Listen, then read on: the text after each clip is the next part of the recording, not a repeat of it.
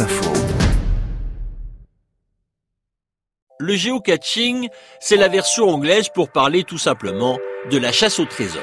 Un peu plus de cash, cash. Pour ceux qui ne connaissent pas, c'est assez simple. Tout d'abord, avoir un bon GPS. Ensuite, s'inscrire sur un site de géocaching et c'est parti. À l'aide d'indices, vous devez trouver un peu partout sur la planète des caches ou des géocaches dans lesquels se trouvent des objets.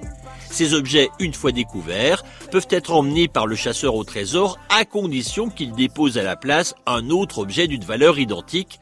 Cela peut aller du petit bibelot à des pièces de monnaie, certains y laissent même leur carte de visite. On va pouvoir aller chercher de, de nouvelles caches sorties pour l'occasion. Il y aurait plus de 3 millions de ces caches répertoriées dans plus de 180 pays.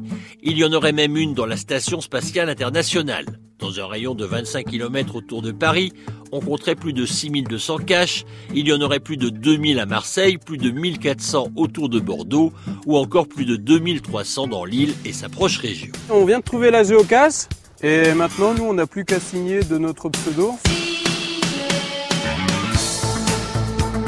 Il existe également différentes sortes de caches. La cache traditionnelle, la plus simple, une cache, un objet et c'est terminé. Vous avez aussi la cache multiple.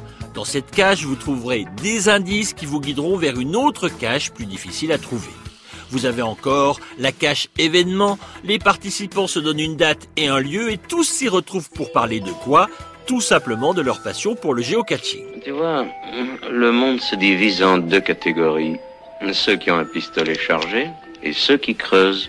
Toi, tu creuses. Pas besoin de faire d'études pour jouer, mais il faut connaître toutefois un certain jargon. On parle de mugled quand une cache a été vandalisée.